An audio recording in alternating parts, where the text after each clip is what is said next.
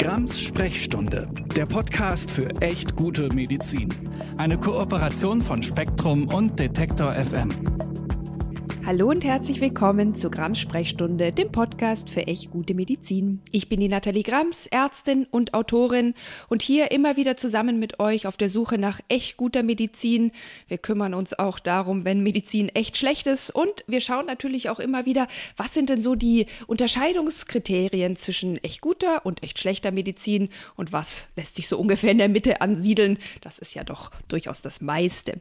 Wenn ihr mich aber nicht immer nur hören, sondern vielleicht vielleicht auch mal lesen wollt, zum Beispiel dazu, was ich so über Zeckenstiche zu sagen habe. Und ja, Zecken stechen wissenschaftlich korrekt gesehen und beißen nicht, dann könnt ihr sehr gerne im aktuellen Fokus Online ein Interview mit mir äh, lesen, wo ich über die Behandlung von äh, Zeckenstichen und vielleicht einer nachfolgenden Borreliose mit Globuli spreche. Nicht nur, aber darum geht es auch und den Link habe ich euch in die Shownotes gepackt.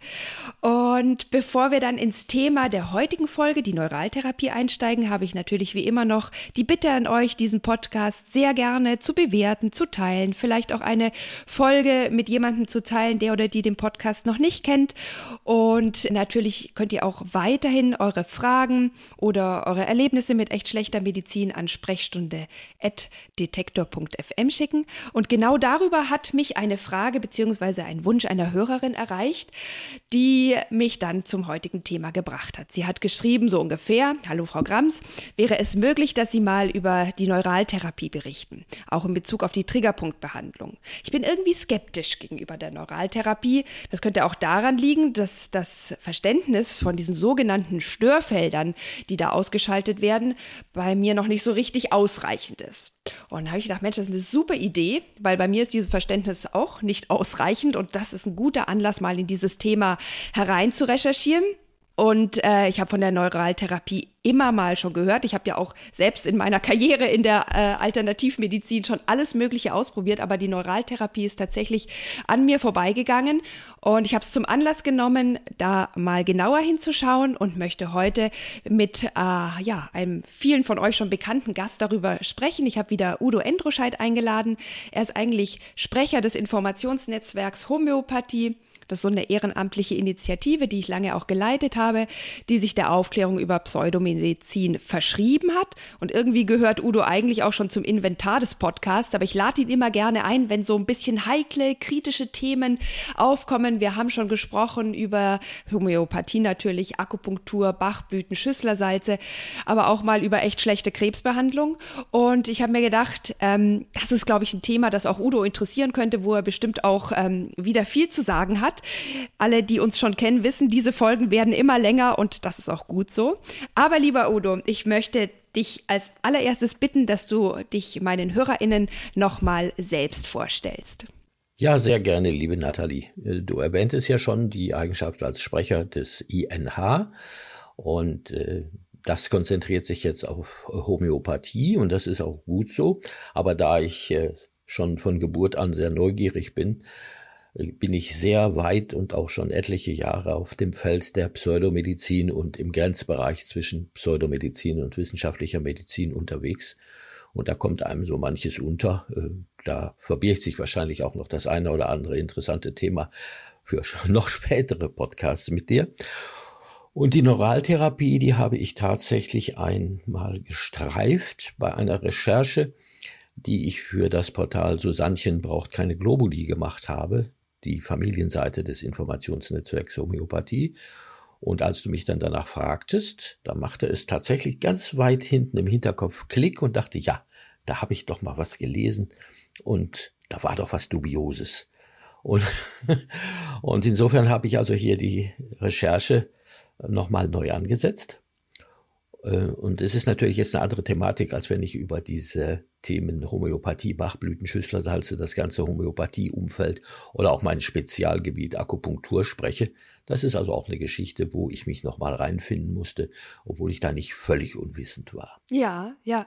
Und ich will auch an dieser Stelle ganz transparent sagen, dass ich selbst dieses Mal wenig ins Thema rein recherchiert habe. Ich hatte äh, beruflich wahnsinnig viel zu tun in den letzten Wochen und ich hatte einen schlimmen Hexenschuss, was mich auch zu dem Entschluss gebracht hat, einmal eine Folge über Hexenschuss und ähm, ja, gute und bessere Medizin dazu ähm, zu machen, aber äh, nicht heute. Heute geht es erstmal um die Neuraltherapie.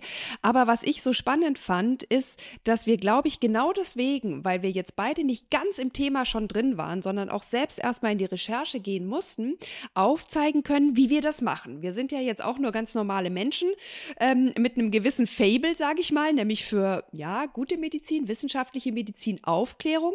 Aber wir wissen erstens nicht alles und zweitens verändert sich Wissen ja auch immer wieder. Wie gehen wir vor, wenn wir uns jetzt einem Thema nähern würden? Deswegen machen wir heute gerade so, äh, denke ich mal, so eine Art Meta-Folge. Einmal sprechen wir über die Neuraltherapie und andererseits sprechen wir darüber, wie man sich einfach ja skeptisch einem Thema nähert und das entspricht ja auch dem dem Wunsch der Hörerin, die gesagt hat, ich bin da irgendwie skeptisch. Können Sie mal drüber berichten, was, was ist da denn jetzt dran? Ich habe da mal was gehört oder ich habe auch was erfahren. Und ähm, wie darf ich das jetzt am besten einordnen, gerade wenn mir gute Medizin wichtig ist und vielleicht auch Wissenschaftlichkeit nicht ganz unwichtig ist? Und wie kann man sozusagen da Selbstüberprüfungen vornehmen? und sich selbst ein klares Bild verschaffen. Fangen wir also mal ganz basal an. Wie gehst du vor, wenn du dich so einem Thema näherst? Ähm, ich würde mal sagen, wir, oder ich gebe es dir vielleicht ein bisschen vor und dann versuchen wir uns voranzuarbeiten. Könntest du uns erstmal was über die Grundlagen der Neuraltherapie verraten? Wer hat die erfunden? Zu welcher Zeit? Vielleicht auch zu welchem Zweck? Und dann natürlich die wichtigste Frage, wie kann man das aus heutiger Sicht beurteilen? Kann man da vielleicht schon erste Schlüsse draus ziehen? Ja, die Neuraltherapie wird auf vielen Seiten, die sie befürworten, immer besonders gelobt als junge Therapie. Man kann das also auch selbst bei Krankenkassen nachlesen. Auf das Thema kommen wir allerdings später nochmal zurück. Ähm, und hier fand ich gleich am Anfang meiner Recherche schon sehr witzig eigentlich, dass einerseits immer mit dem uralten Wissen geworben wird und im Falle der Neuraltherapie mit der neuen Erkenntnis. Also sowas finde ich schon immer so ein klein wenig allzu propagandistisch. Und äh, dann kann man aber die Sache auch mal aufrollen und man kann an die, äh, die Ursprünge der Dinge wirklich heran. Anders als bei der Akupunktur. Wir haben nicht die Möglichkeit, ins zweite Jahrhundert vor unserer Zeitrechnung zu gehen. Ja. Ja, äh, wie sieht's aus mit der Neuraltherapie? Du hast schon ganz richtig gesagt, es ist eine Erfindung keine Entdeckung, das ist eine Erfindung. Den Unterschied sollte man immer machen. Wir kennen das von der Homöopathie, die ist auch keine Entdeckung, sondern eine Erfindung, ein Gedankengebäude, das immer daraufhin überprüft werden muss, äh, steht es auf tönernen Füßen oder auf hölzernen oder vielleicht sogar auf eisernen Füßen. Energetischen? Um Gottes Willen. Gut, also lange Rede, kurzer Sinn. Äh, es gab ein Geschwisterpaar, beides Ärzte, die Herren Ferdinand und Walter Hunecke, Deshalb heißt äh, die Methode ja oft auch Neuraltherapie nach Hunecke. Die haben ihre grundlegende Beobachtung schon im Jahre 1925 gemacht. Die haben da nämlich einer Migränepatientin eine schmerzlindernde Spritze, also mit Prokain, also eigentlich ein Anästhetikum, ja kein Schmerzmittel, sondern ein es, ja, Narkosemittel ja, oder. Ja, auf, auf den Punkt kommen wir gleich auch noch. Natürlich mhm. dreht sich alles um Betäubungsmittel letztendlich. Ja. Aber das sollte dann eben zur Schmerzmitteltherapie bei der Migränepatientin dienen und dann ist ihnen Irrtum passiert, da haben sie das nicht lokal unter die Haut gespritzt, sondern es ist in eine Ader geraten, in eine Vene. Und angeblich sei die Migräne schlagartig verschwunden. Ja, und das ist natürlich wieder so eine anekdotische Evidenz, äh, die 100.000 Ursachen haben kann. Aber die Huneckes haben sofort äh, daran die Idee geknüpft, dass eine Behandlung an einer Stelle des Körpers äh, lindernde oder heilende Reaktionen an einer völlig anderen Stelle des Körpers haben könnte. Und damit war die Idee der Fernwirkung verbunden. Das war damals natürlich keineswegs die einzige Erklärungsmöglichkeit, aber die Idee der Fernwirkung einer lokalen Behandlung war geboren. Dann gibt es ein weiteres Erweckungserlebnis, aus dem Jahre 1940, nachdem die Huneckes schon sehr viel nachgedacht hatten über ihr Prinzip und auch schon grundlegende Ideen und Erklärungsmodelle entwickelt hatten. Und da hatte Ferdinand Hunecke bei der Behandlung einer Knochenhautentzündung am Schienbein einer Patientin erlebt, dass unter der Behandlung schlagartig ihre starken Schulterschmerzen verschwunden sind. Nun kann man sich das in der Praxis nicht so recht vorstellen. Was war die Behandlung der Knochenhautentzündung? Und was war die Diagnose an der Schulter? Und waren das langanhaltende Beschwerden? Da habe ich nicht viel zu finden ja, können. Ja. Und deshalb die man sieht also schon, wenn es auf solche anekdotische Evidenz hinausläuft, dann, wenn man dann versucht nachzufassen, wie waren denn die Zusammenhänge, wie war die Vordiagnostik, war das auch einfach nur eine Injektion, die eine Sofortreaktion auslöste, war das irgendeine andere Behandlung, man weiß es alles nicht. Aber jetzt kam zu dem schon 1925 geborenen Ideen der Fernwirkung noch die Idee der Störfelder dazu. Und das ist eigentlich die zentrale Grundidee, unter der man heute auch die Neuraltherapie nach Hunecke fasst. Die, diese Störfelder sollen im menschlichen Körper hm, eigentlich die wirklichen, die eigentlichen Krankheitsherde sein, von denen per Fernwirkung, die hatten wir ja schon 1925, und das wurde auch ausdrücklich so bezeichnet, dann Gesundheitsstörungen an einer ganz anderen Stelle verursachen sollen. Und zwar alles, was irgendwie mit dem vegetativen Nervensystem zusammenhängt, also praktisch alles, was es gibt, bis auf äh, Knochenbrüche und Organschäden, soll damit äh, beeinflussbar sein. Und diese Störfelder gelte es durch die Behandlung, die Neuraltherapie, lahmzulegen, um die Fernwirkung eben zu beseitigen. Und das geschieht durch die Injektion örtlicher Betäubungsmittel, also Prokain, heute meistens ja, meistens heute Lidocain, das sind also synthetische äh, Kokainderivate. Und die eigentliche Zielsetzung ist, ich lese mal ein Zitat vor aus einer Literaturstelle, Ziel ist die Selbstheilung des Organismus, Klammer auf, Ausrufezeichen, ne? Selbstheilung hatten wir schon früher auch mal, über das vegetative Nervensystem mittels Injektionen eines kurzwirkenden Lokalanästhetikums Prokain oder äh, Lidocain. Und diese Störfelder, was sind denn nun diese Störfelder? Muss ja mal einer erklären. Ne? Und da sagten die Hunecke zu, das sind pathologisch veränderte Körperstellen, schlechte Zähne, Narben, alte Verletzungen und dergleichen mehr, auch Altorganschäden. Und die sollen jetzt als Krankheitsherde bezeichnet werden. Also als Krankheitsherd verstehen die Honickes nicht die Stelle, wo der Körper richtig krank ist, sondern diese auslösenden Störfelder. Und wenn man diese Störfelder ausschaltet, immer mit dem Hintergrund der Injektion von lokalen Betäubungsmitteln, dann solle das eine segensreiche Wirkung auf die eigentlichen Grunderkrankungen haben. Das heißt, hier haben wir also so ein Wechselspiel von, von Triggerpunkten, wird tatsächlich inzwischen auch so genannt, und äh, entfernten äh, gesundheitlichen Problemen. Und Ganz ehrlich, Nathalie, erinnert uns das nicht irgendwie an die Akupunktur? Ja, es, ist, es gibt so vieles, was jetzt so bei mir so, ja, ich sag mal, Reizwörter äh, sind oder Reizgedanken sind. Weil es gibt so eine Art Erweckungserlebnis, ja. Jemand hat etwas entdeckt und hat dann eine ganz neue Theorie entwickelt, die eigentlich nicht zu dem passt, was wir sonst in der Physiologie, in der Anatomie einfach so über den Körper wissen. Oder auch vielleicht über Krankheitsursachen, Krankheitsentstehung und Heilung. Also da entdeckt jemand wegen eines Ereignisses plötzlich was ganz Neues. Und was mich immer ein bisschen skeptisch macht, ist, wenn dann über einen Reiz eine ganze große Gesamtheilung oder Regulierung von wo ganz anders äh, gleich so sozusagen in den Zusammenhang gesetzt wird. Und hier haben wir das auch. Wir haben Triggerpunkte, wir haben Störfelder, wir haben Injektionen in einzelne kleine Punkte, die dann woanders, also wirklich ganz woanders, große Heilungen in Bewegung setzen sollen oder Regulierungen zumindest anstoßen sollen, die dann wiederum zur Selbstheilung führen. Und wir haben wieder Einzelfallberichte, wir haben bis jetzt sind wir noch nicht so ganz zur wissenschaftlichen Beurteilung gekommen. Wir haben also jetzt aber, nehme ich schon mal vorweg, nicht so ganz klare wissenschaftliche oder große Ergebnisse. Und trotzdem haben wir dann wieder zum Beispiel Krankenkassen, du hast es auch schon angesprochen, die zum Beispiel wie die TK auf ihrer Seite schreiben. Heilen mit Spritzen, Nadeln mit großer Wirkung. Wenn der Nacken plötzlich schmerzt oder der Kopf dauerhaft brummt, die Neuraltherapie rückt solchen und anderen akuten und chronischen Leiden mit Spritzen zu Leibe. Die sehr junge junge Behandlungsmethode, da haben wir es wieder, setzt dabei Betäubungsmittel wie Prokain ein, um die körpereigenen Heilungskräfte anzuregen. Und da muss man ja sagen, wow, das klingt total super. Ich will das auch sofort ausprobieren.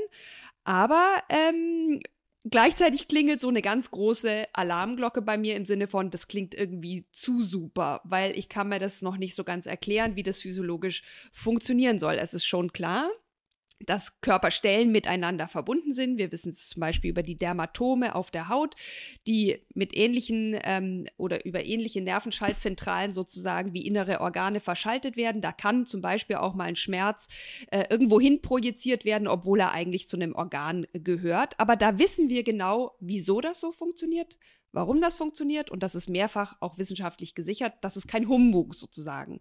Und hier wird aber ganz, ganz viel darüber hinaus behauptet, wo ich jetzt sagen muss, okay, dann lass uns mal genau hinschauen, was sagt denn die Wissenschaft dazu? Und zwar sowohl zu diesem, ja, ich sag mal, diesem Triggerpunkt behandeln und zu diesem Störfelder oder äh, die, die, die Neuralta Neuraltherapie teilt es ja auf zwischen der Segmentbehandlung und der Störfelderbehandlung. Äh, und da gibt es auch durchaus unterschiedliche Ansichten von Krankenkassen ähm, dazu. Da scheint so eine Art Bruch im ganzen Konsens zu geben.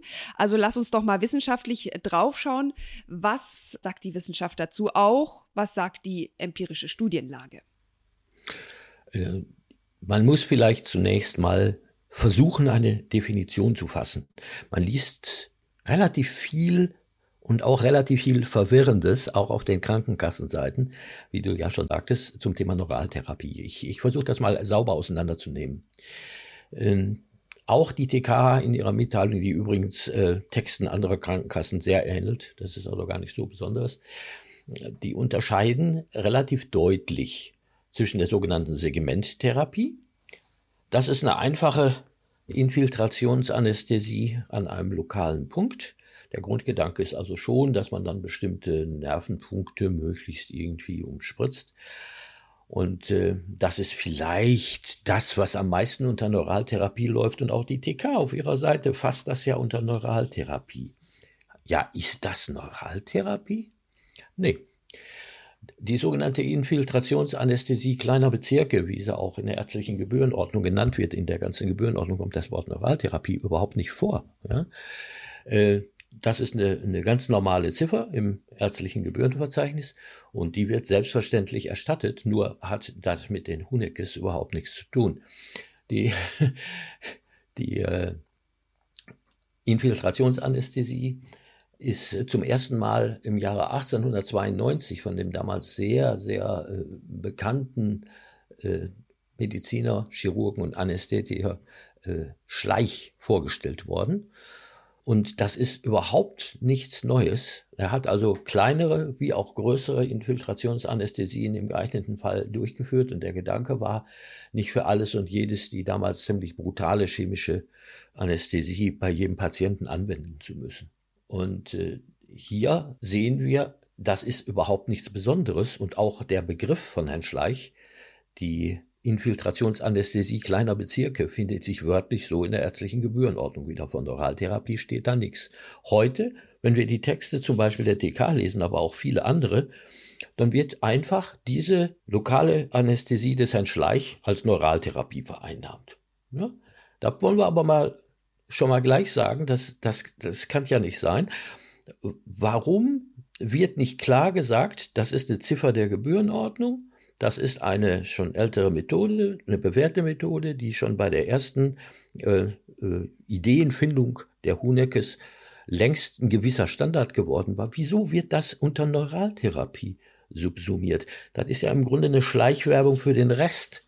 Und bei dem Rest, bei dem Rest wird's jetzt interessant. Ne? Schleichwerbung war gerade ein äh, Pun intended bei dir, gell? ja, genau. Und das können wir also erstmal jemand anders zuordnen und auch einem, einem empirisch äh, gesicherten methodischen Vorgehen.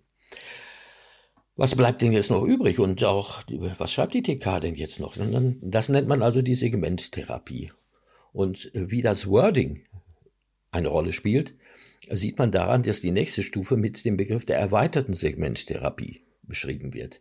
Das wiederum ist aber auch nur eine Variante oder naja, ich sag's ungern, Weiterentwicklung der ursprünglichen äh, Störfeldtherapie von Hunecke, die auf, aber auf dem gleichen Grundgedanken beruht. Der Grundgedanke ist ja der, dass man das vegetative Nervensystem durch diese anästhetischen Eingriffe, sage ich mal, beruhigt, damit den Sympathikus-Teil, damit der Parasympathikus-Teil, der ja dafür zuständig ist, wieder Gleichgewicht herzustellen, eine gewisse Zeit bekommt, um regulativ tätig zu werden.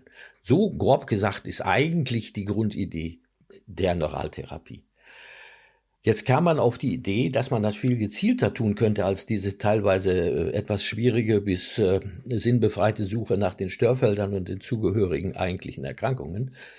Dann hat man gesagt, dann lass uns doch den Sympathikusnerv direkt angehen, damit äh, nicht so lokal, sondern direkt. Und dann kann der Parasympathikus arbeiten. Und das ist dann die erweiterte Segmenttherapie und die ist nicht ganz ohne. Längs an der Wirbelsäule laufen Nervenstränge lang. Man nennt das Grenzfeld, wo man wo aus dem Sympathikus heraus sogenannte Ganglien abzweigen und äh, in die Körpernerven laufen. Da gibt es also auch Karten zu und sowas alles. Und die Erweitersegmenttherapie arbeitet mit relativ tiefen Spritzen, um in der Nähe dieses Nervenstranges in die Ganglien zu kommen, also in die Abzweigungen der Nerven und von da aus eine sehr gezielte Betäubung der Tätigkeit des vegetativen Nervensystems beziehungsweise des Sympathikus zu erreichen. Und da wird mit Spritzen gearbeitet, die sind acht bis zwölf Zentimeter lang. Da geht's richtig tief rein. Und ich habe da leider auch praktische Erfahrung mit, wie mit vielen Unsinn, über den wir schon geredet haben. Und meiner Meinung nach ist das eine sehr unangenehme, sehr gefährliche Sache. Es gibt Berichte, dass Organe angespritzt wurden. Es gibt einen sehr spektakulären Bericht von Ende der 1970er Jahre, wo man eine Niere angespritzt hat. Und da entstehen sofort Ödeme. Da kann man sich ja vorstellen, äh, der gute Mann ist knapp mit dem Leben davon gekommen und äh, dieser Neuraltherapeut ist tatsächlich vor Gericht dafür auch zur Verantwortung gezogen worden. Das ist also keine Kleinigkeit. Man kann nicht äh, oder man sollte vielleicht genau überlegen, ob man wirklich mit einer so langen Spritze in unmittelbarer Nähe der Wirbelsäule in die Nähe des Grenzstrangs kommt. Wer mir erzählt, dass sei nebenwirkungsfrei oder nebenwirkungsarm, wie ja die Krankenkassen auch mal schreiben, da kann ich also wirklich nur den Kopf schütteln. Also das hat mich wirklich auch am meisten, lass uns ganz kurz einmal, da muss ich einmal einhaken, das hat mich auch am meisten bei der Recherche irritiert, dass wirklich auch so lapidar behauptet hat, ach, wenn man wo reinspritzt, hat es keine, äh, keine Nebenwirkungen wo wir sonst bei jeder Spritze, die wir setzen, von einem ärztlichen Eingriff sprechen. Also ich erinnere mich an die Diskussion rund ums Impfen, wo man natürlich auch immer die Risiken bedenken muss. Deswegen gibt es auch äh, zum Beispiel Vorschriften, dass nur ausgebildetes Personal spritzen darf. Aber hier ist das plötzlich alles kein Problem und die Spritze, egal wie lang oder dick sie ist, macht überhaupt keine Nebenwirkungen oder hat keine Risiken, auch wenn sie ganz nah an den größten Nervensträngen der Wirbelsäule entlang eingesetzt wird.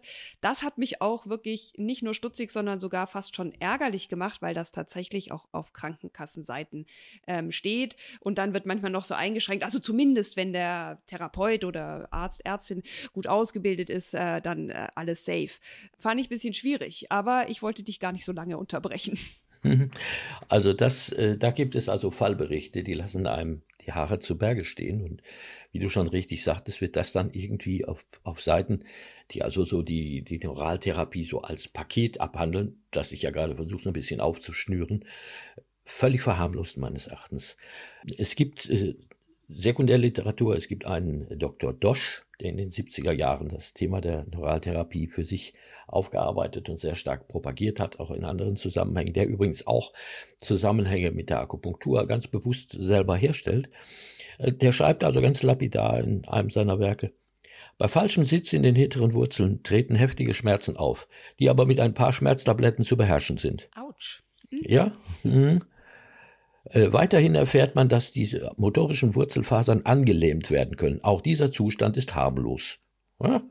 Kommentatoren dazu sagen natürlich, man kann also durchaus auch mit schweren Nervenwurzelschädeln feststellen, dass diese therapeutischen Eingriffe innewohnende Risiko von Wurzelschäden einerseits, Querschnittslähmungen, Querschnittslähmungen andererseits erscheint uns im Hinblick auf das Grundleiden und den zu erwartenden therapeutischen Gewinn unangemessen hoch.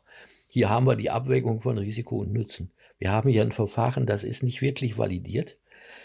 Ähm, die theoretischen Grundlagen, die auch der Herr Dosch referiert, die sind äh, zellbiologisch völliger Unsinn. Das ist also auch wirklich widerlegt. Es fehlt also hier schon an der theoretischen Grundlage, dass eine gewisse anästhetische Wirkung passiert. Ja, ich kann von Patienten berichten, etwa wieder mal meine Frau, ich habe es aber auch am eigenen Leib erlebt, die nach solchen Eingriffen tagelang gehumpelt haben, nicht? weil die, die Lähmung zentraler äh, Bewegungsnerven äh, gar nicht zu unterschätzen ist. Und wie der Herr Dosch noch in den 70er Jahren das hier mit, das kann man mit ein paar Schmerztabletten regeln. Entschuldigung, das liegt für mich außerhalb der ärztlichen Verantwortbarkeit. Ja. Ich bin ja, ich bin ja kein, kein, kein Arzt, ne, ja. kein praktizierender Arzt, aber das ist für mich einfach, wenn ich das zur Kenntnis nehme und darauf kann man bei der Recherche auch als Laie stoßen über Google, ja, äh, dann, dann reißt mir fast der Faden. Ja, auch weil das immer so, äh,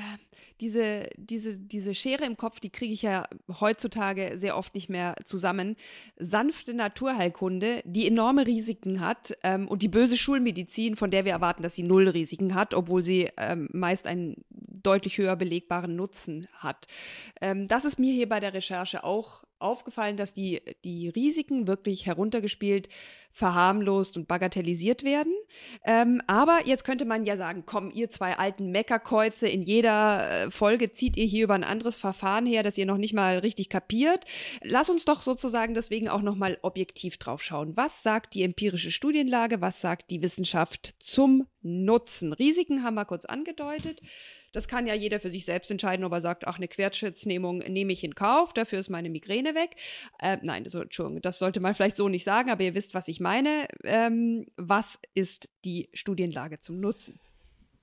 Ja, es wird also jetzt nicht verwundern, wenn ich sage, viel gibt es da nicht. Aber das ist für Laien dann doch etwas schwierig durchschaubar. Es gibt eine Übersicht aus dem Jahre 2020, die beschäftigt sich mit Anwendungsfällen von Lokalanästhetika. Und einer der Punkte, das ist also unter ferner Liefen, ist die Neuraltherapie. Und die wird relativ kurz abgehandelt und da wird dann also gesagt, wissenschaftlich valide äh, empirische Belege für eine spezifische Wirksamkeit äh, oder ein vernünftiges Risikonutzenverhältnis liegen nicht vor. Damit ist er schon durch. Jetzt gibt es natürlich schon noch einige Studien. Gar keine Zweifel, nicht besonders viele, aber es gibt sie. Und da gibt es ein systematisches Review. Wir haben ja schon früher mal erklärt, was das ist. Das ist eine qualitativ wertende Betrachtung der vorhandenen Studienlage, also keine Addition von irgendwelchen Ergebnissen, sondern eine qualitativ bewertende äh, Betrachtung. Und es gibt ein äh, solches Review, das ist auch sehr neu, das stammt aus dem Jahre 2021 und das befasst sich mit der Studienlage zur Neuraltherapie. Und das hat mich außerordentlich erstaunt. Und hier möchte ich vielleicht einen kleinen Abschweif machen, um, um mal, mal, etwas ganz Aktuelles äh, zu sagen. Ich habe, bin mal hergegangen und habe ChatGPT und auch andere Generatoren für die sogenannte künstliche Intelligenz nach der wissenschaftlichen Bewertung der Neuraltherapie gefragt. In beiden, sowohl bei ChatGPT wie auch bei dem anderen System, wurde tatsächlich auf dieses Review referiert und mit dem Ergebnis, äh, ja, äh, gibt's und äh, es ist zwar weitere Forschung erforderlich, das ist dieser Satz, der mir immer die Schuhe auszieht. Der in jeder Studie steht. nicht, nicht in jeder. Review? Äh, das mag ja auch berechtigt sein, aber zum Beispiel das, das, British Medical Journal sagt, wenn mir einer reinschreibt in eine Veröffentlichung weiterer Studien, dann muss er bitte reinschreiben, was soll da genau untersucht werden, mit welchem Ziel, sonst wird das gestrichen. Also das machen die tatsächlich. Aber um wieder darauf zurückzukommen, und dann habe ich mir natürlich diese Geschichte mal angeguckt, dieses Review, und da habe ich jetzt das Problem gehabt, dass ich dieses Review für sehr schwach halte. Für sehr schwach. Und das kann die künstliche Intelligenz, ChatGPT und Co. können das nicht erkennen. Die bewerten, was da drin steht, den Text, ja. Und wenn ich mir dieses Ding hier mal angeschaut habe, dann muss ich also ganz ehrlich sagen, da ist mir also die Spucke weggeblieben. Dieses Review ist so äh, widersprüchlich teilweise. Da steht dann also drin, so als, als pauschale Aussage, dass äh, die Autorin die Neuraltherapie durchaus empfehlen könne. Für, auch für chronische Schmerztherapien und äh, weil die ja so nebenwirkungsfrei sei. Ja, nach dem, was wir gerade gesagt haben, äh, ist man doch dann etwas baff. Ja, und da muss man dann natürlich sehen, was ist denn überhaupt in diesen Studien, die Sie hier zusammengefasst bewertet äh, gemacht worden? Also da geht alles durcheinander. Da, da geht die, die Segmenttherapie, die erweiterte Segmenttherapie und auch äh, ein, zwei Sachen mit Störfeldtherapie, das ja den, der eigentliche Kern der Sache ist, wo man versucht, die Störfelder zu finden. Ja, alles andere hängt ja mehr oder weniger, ist dem Begriff der Neuraltherapie angehäkelt worden. Hier geht alles durcheinander. Das erinnert mich jetzt wieder an etwas anderes, nämlich die Osteopathie, wo wir ja auch gesagt haben, die Studienlage ist so wirr, dass daraus keine wirklichen Schlüsse gezogen werden können. Es wird nicht äh, nach einheitlichen Behandlungsstandards vorgegangen. Die Indikationen sind vollkommen unterschiedlich und genau das trifft ja auch zu.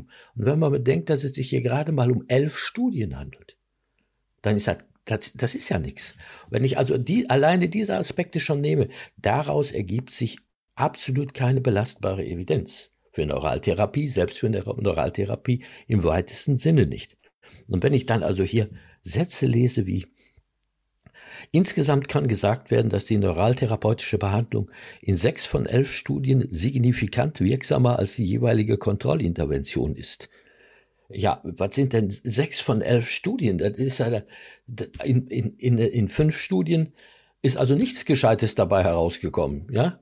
Und das ist auch keine Evidenz. Und dann redet sie immer nur von Signifikanz. Und ich glaube, wir hatten schon mal in einer der Homöopathiefolgen erwähnt, dass Signifikanz ein medizinstatistischer Begriff ist, der mit realen, fühlbaren Effekten für den Patienten zunächst mal gar nichts zu tun hat. Die, die ganze Studie spricht nie von relevanten Effekten, die äh, die Outcomes, also die angebliche Schmerzlinderung oder was auch immer, selbst bei multipler Sklerose soll sich in einem Fall eine Besserung ergeben haben, die beruhen alleine auf subjektiven Abfragen bei den Patienten.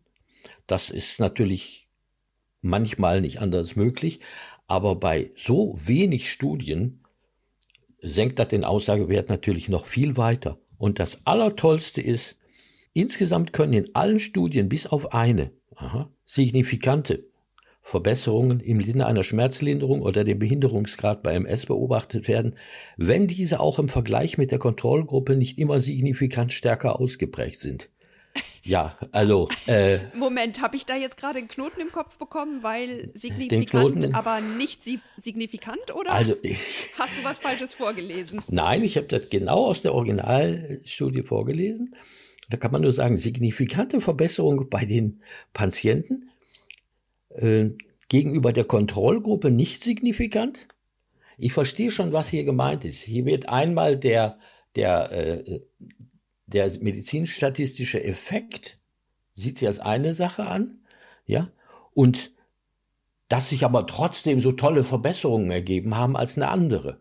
Wobei das Wahnsinn ist. Das ist ein Durcheinanderwerfen medizinstatistischer Begriffe ohnegleichen. Und eins lässt sich daraus ableiten.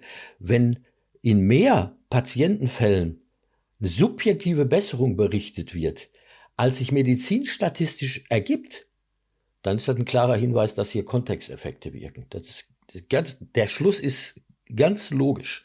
Das heißt also, dieses Review, ich könnte noch ein paar Punkte aufführen, das sparen wir uns. Ich rede sowieso zu viel. Äh, dieses Review ist qualitativ äh, naja, eine Fleißarbeit, sagen wir mal. Ja, ich möchte da jetzt kein kein Werturteil darüber abgeben, aber äh, ich, das hatte mich so gereizt, die die Sache mal über die ChatGPT, über die künstliche äh, Intelligenz abzuprüfen. Und es war sehr interessant, dass zugegriffen wurde auf diese Arbeit, weil es gibt nicht viel anderes oder eigentlich gar kein aktuelles Review außer diesem hier. Und dass aber die inhaltlichen Mängel, die also wirklich schon beim Lesen der Zusammenfassung mir ins Auge springen, kann ChatGPT nicht erkennen. Und ja. das ist eines der großen Probleme. Und sicherlich ja. viele Menschen, die sich jetzt unbedarft im Internet informieren, auch nicht, was Richtig. überhaupt kein Vorwurf ist. Das ist wirklich heikel, gerade wenn dann mit solchen Spezialbegriffen um sich geworfen wird. Und was ich mir halt auch wirklich sehr gut vorstellen kann, ist tatsächlich, dass hier vielleicht sogar ein besonders großer Kontext, Placebo-Effekt auftritt, weil es wird eine Spritze verwendet, also eindeutig medizinisches Gerät. Es gibt oft den Hinweis, dass nur ein geschulter Arzt, eine besonders ausgebildete Ärztin, äh, das überhaupt vornehmen sollte. Äh, man sieht diese echt sichtbaren Quaddeln auf der Haut, man spürt vielleicht auch die Betäubung. Das heißt, man merkt wirklich, hier wurde in meinem Körper, Körper etwas gemacht. Und na klar, das hat Wirkung, aber halt allgemeine Wirkung, die aus Kontextfaktoren entsteht. Daran ist auch nichts Schlechtes. Aber ähm, im Vergleich zu den Risiken und im Vergleich wieder zum Versprechen, ähm, was mit der Neuraltherapie einhergeht, finde ich das schon richtig krass. Und dann stört es mich wieder, dass tatsächlich einige Krankenkassen dafür erstatten. Zwar unter anderem Namen, du hast es genannt, aber ist das aus deiner Sicht gerechtfertigt, gerade auch wegen der Risiken? Weil man doch doch gleich wieder denkt, ah ja, die Kasse erstattet, oh, sogar die Techniker, sogar die TK ähm, und viele andere Kassen, will die gar nicht so hervorheben. Ähm, also der, der Schluss ist ja, okay, irgendwas im Internet mit Studien steht, da könnte was wirksam sein. Ich verstehe nicht genau, worum es geht, aber die Kasse erstattet, es dürfen nur ÄrztInnen machen, da muss doch was dran sein. Ja, die Kasse erstattet ja, wie gesagt, durchweg eh nur für die sogenannte Quaddeltherapie, die ja im Kontext der Neuraltherapie äh, die Segmentbehandlung ist. Das ist ja nur ein kleiner Teil und den haben wir ja gesehen, dürfen wir gar nicht den Hunikes zuschreiben. Ne? Das ist ja also ein Standard. Der Rest ist eh Selbstzahlerleistung, aber Privatpatienten kriegen in der Regel auch die erweiterte Segmenttherapie klaglos bezahlt, kann ich aus eigener Erfahrung bestätigen. Und äh, wenn die TK diese Dinge alle in einen Topf wirft, dann betreibt sie damit eine, eine sagen wir mal ruhig, Werbung für die Neuraltherapie insgesamt. Ja, und ich meine, der Text, der dann kommt, ist ja dann teilweise auch kritisch, gerade was die Störfeldbehandlung angeht. Aber ja. wenn es halt übertitelt ist mit Heilen, mit Spritzen und Nadeln mit ja, großer Wirkung, genau. kann man halt zumindest mal kritisch nachfragen, ob das wirklich der ähm, richtige Titel ist. Und auch dieses klar erstatten wir für alles, weil es ist ja eine junge Alternativmedizin, habe ich auch bei anderen Kassen gelesen. Ist das wirklich das? Worum es geht. Wo ist der Nutzen? Wie sind die Risiken? Ähm, und das gibt's durchaus auf anderen Seiten besser erklärt. Ich gucke ja generell gerne, wenn ich mich irgendeinem Thema nähere und nicht viel dazu weiß, gerne bei gesundheitsinformation.de, bei medizin-transparent.de AT, nicht auf die DE-Seite gucken, ist wirklich auf die österreichische Seite schauen. Die haben sehr, sehr gute Faktenchecks.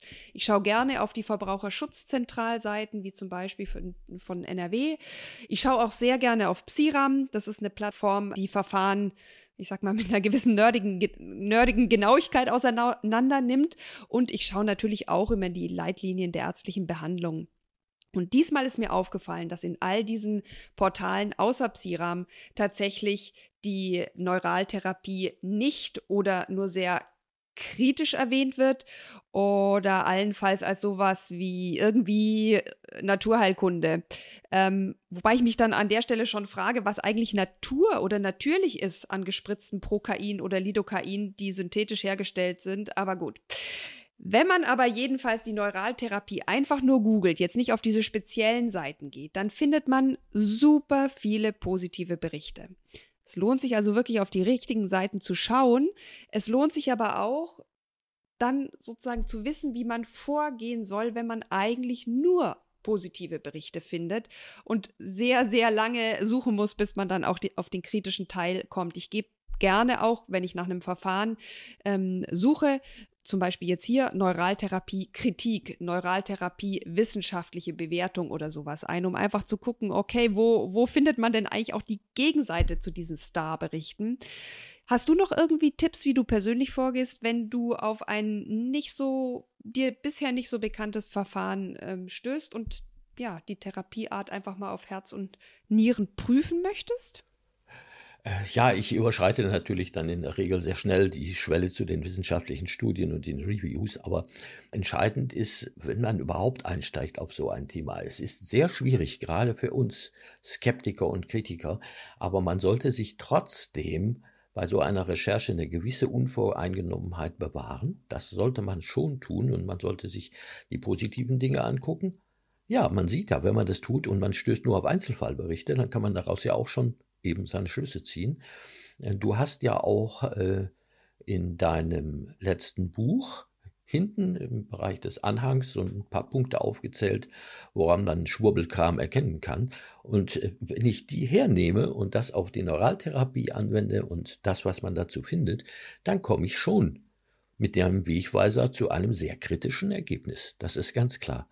Das Problem bei der Sache ist eben, dass viele Veröffentlichungen, wie auch die der Krankenkassen, ärgerlich propagandistisch sind. Und die sind natürlich immer geeignet, den Laien auf eine falsche Fährte zu führen. Das ist doch vollkommen klar. Ja, da wird, es wird selten gesagt, dass die Störfeldtherapie völlig unbelegt ist, dass die Theorie, die, die der Herr Dorsch auch 1976 in seinem Buch im Detail beschrieben hat, widerlegt ist, vollkommen widerlegt. Das, das ist also nicht nur jetzt eine Spekulation, sondern das, was der da geschrieben hat über die Zellmembranbeeinflussung durch die Störfeldtherapie, das ist widerlegt. Ganz klare Sache. Das liest man allerdings nur, wenn man sehr, sehr tief in die Sache reingeht. Es gibt aber auch ganz kritische Sachen. Ich werde dir auch noch einen Link liefern für die Shownotes, wo man in einer sehr populären äh, jedermann zugänglichen Veröffentlichung, die einem fast jeden Tag begegneten äh, Artikel lesen kann, der jetzt, sagen wir mal, nicht die Sache runterzieht, so im Sinne von massivster Kritik, aber doch auch für den Laien erkennen lässt, wo der Hase im Pfeffer liegt. Die gibt es durchaus. Und dann, dann gibt's noch unseren Professor Ernst, den wir auch heute nicht außer Acht lassen wollen. Der hat, der hatte ein wunderschönes Buch geschrieben, Alternativmedizin, eine kritische Bewertung von 150 Modalitäten. Und siehe da, es kommt unter der Ziffer 10.19, also invasive Dinge, ne, die Neuraltherapie vor und er macht eine, der macht da so eine Kategorienbewertung. Und nur die trage ich kurz vor. Plausibilität, Daumen runter. Effektivität, Daumen runter. Sicherheit, Daumen runter. Kosten, geht so. Risiko-Nutzen-Balance, Daumen runter. Viel vernichtender kann man eine Therapie nicht mehr beurteilen. Ja? Also Finger weg, meines Erachtens. Ich, werde, ich würde das nie mehr machen lassen mit den Kenntnissen von heute. Da würde ich zu meinem Orthopäden sagen, der mich vor, vor, vor 30 Jahren da behandelt hat, bist du eigentlich wahnsinnig? Das lasse ich nicht mit mir machen. Und wie schnell der das gemacht hat. Also es gibt auch Leute, die machen das sehr vorsichtig mit Röntgenkontrolle, die dann bestimmte Felder haben wollen. Und, und, aber das macht die Sache, der Nachweis wird dadurch auch nicht geführt. Und wenn ich dann lese, ich hatte dich schon auf diese Veröffentlichung hingewiesen, dass man sich in Veröffentlichungen des Breiten und Langen darüber ergeht, wie man Covid-19 und seine Folgeerscheinungen per Störfeldtherapie behandeln kann. Ja, dann, sorry, dann sind wir, dann sind wir im Bereich der Pseudomedizin. Ich sage es ganz offen, das ist einfach so. Der Glaube ist stark, und auch der Glaube der Therapeuten, die es machen, ist stark. Ich verstehe das auch, wenn sich das jemand in sein Praxisportfolio hereinholt und dann auch viel Positives sieht und hat die Nachfrage. Ja, da wirft er nicht einfach über Bord, nur weil wir beide jetzt hier sagen, jetzt guckt euch mal dieses Review an, das ist doch nichts. Das wird nicht geschehen. Ja, und da sollten die, zum Beispiel die Krankenkassen, die sehe ich hier wirklich in der Verantwortung, da nicht auch noch, auch noch verschleiernde Propaganda für zu machen. Das ist einfach ein Unding. Übrigens, selbst die Deutsche äh, Schmerzgesellschaft führt die Neuraltherapie zwar unter ferner Liefen auf, aber sie führt es auf und zwar unter Naturheilverfahren, unter Begriff erweiterte Naturheilverfahren. Was zum Kuckuck ist an der Neuraltherapie natürlich? Das kann ich nicht nachvollziehen. Das ist zumindest, es ist immer eine invasive Therapie. eine invasive Therapie ist selten natürlich vielleicht diese Bienenstichtherapie, die ist ja tatsächlich die Apis-Therapie, äh, die auch Unsinn ist, nebenbei gesagt.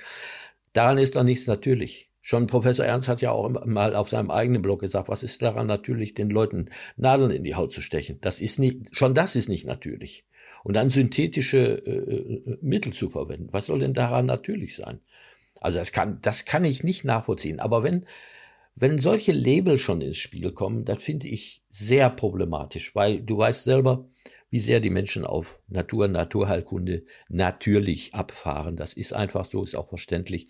Und dann unter dieser Flagge zu segeln mit einer solchen Geschichte wo ja eigentlich viel einsichtiger ist als beispielsweise bei der Homöopathie, dass das gar keine Naturheilkunde sein kann. Mhm. Ja, dann auch Wiedersehen. Also da habe ich wenig Verständnis für. Ja, ja? ich habe ja generell immer viel Verständnis dafür, wenn man chronisch schmerzgeplagt ist, dass man halt einfach nach wirklich jeder Chance sucht, vom Schmerz loszukommen. Oder wenn man orthopädische Probleme hat und irgendwie, ja, dass die Orthopädie jetzt nicht immer zu guten Medizin äh, kommt, das braucht man, glaube ich, hier kein Hehl draus zu machen.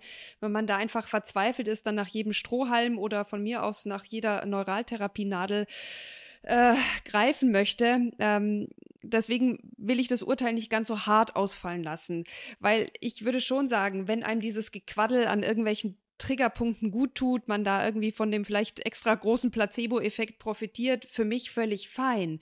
Aber dann sollte man halt auch wirklich erstens nicht Naturheilkunde dazu sagen, zweitens die Risiken bedenken und drittens ganz klar davon abgrenzen, was dann halt wirklich schon in die Pseudomedizin geht. Also ich sag mal, diesen Begriff ähm, der Störfelder, das hat sich mir auch komplett nicht erschlossen, was damit gemeint sein soll.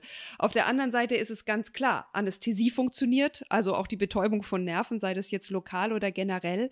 Und die ganze Sache der Neuraltherapie macht uns ja auch noch auf einen Punkt aufmerksam, den wir noch gar nicht besprochen haben. Wenn es tatsächlich irgendwo unerkannte Entzündungsherde im Körper gibt, dann ist es ganz, ganz wichtig, die zu behandeln und herauszufinden, woran liegt es, was kann man dagegen tun auf die Ursachensuche zu gehen und natürlich dann auch diese tatsächlichen chronischen Entzündungsherde möglichst evidenzbasiert zu behandeln. Das ist völlig unstrittig, dass chronische Entzündungen im Körper nicht gut tun und behandelt gehören.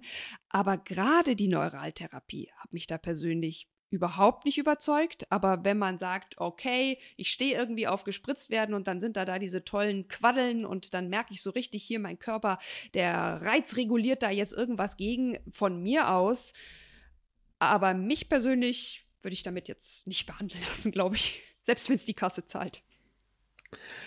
Ja, ich würde diese Quaddeln, diese umgetaufte Segmenttherapie, die eigentlich auf den Herrn Schleich ja zurückgeht, der äh, damit ja auch noch ganz andere Dinge bezweckt hat, nämlich auch im operativen Bereich äh, auf lokaler Ebene einen Schmerzreiz auszuschalten. Das würde ich eigentlich gerne raushaben aus dem Begriff der, der Neuraltherapie. Äh, das ist für mich so eine Art äh, Köder, ja, um, um Interesse für den Rest zu wecken, für die nicht ungefährliche erweiterte Segmenttherapie und die wirklich unbelegte Störfeldtherapie. Und ich kann nur unterstreichen, was du eben gesagt hast. Das Ganze ist, selbst wenn man es ernst nimmt, ja keine ursächliche Behandlung von irgendetwas. Ja, das ist, das ist eine, das ist eine symptomatische Behandlung. Natürlich ist das Gedankengebäude von Hunecke darauf ausgerichtet, dass dann über die Störfelder auch geheilt werden soll. Aber bei der erweiterten Segmenttherapie, das ist, das ist eine symptomatische Behandlung. Äh, man schaltet eine Zeit lang einen Reiz aus. Davon wird aber noch lange keine Niereninsuffizienz oder irgendetwas besser. Ne? Das muss man also ganz klar sagen. Und in dem Zusammenhang, ich glaube, wir haben es noch gar nicht erwähnt, es gibt genug neuraltherapeutische Veröffentlichung, die auch wieder so ein, so ein, so ein Allheilanspruch erwecken mit einem riesigen Spektrum von Erkrankungen, das damit beeinflussbar sein soll. Vielleicht nur mit der Einschränkung, was ich am Anfang schon sagte, alles, was mit dem vegetativen Nervensystem zusammenhängt, soll auch mit der Störfeldtherapie behandelbar sein. Aber was hängt denn nicht mit dem vegetativen Nervensystem zusammen? Ne?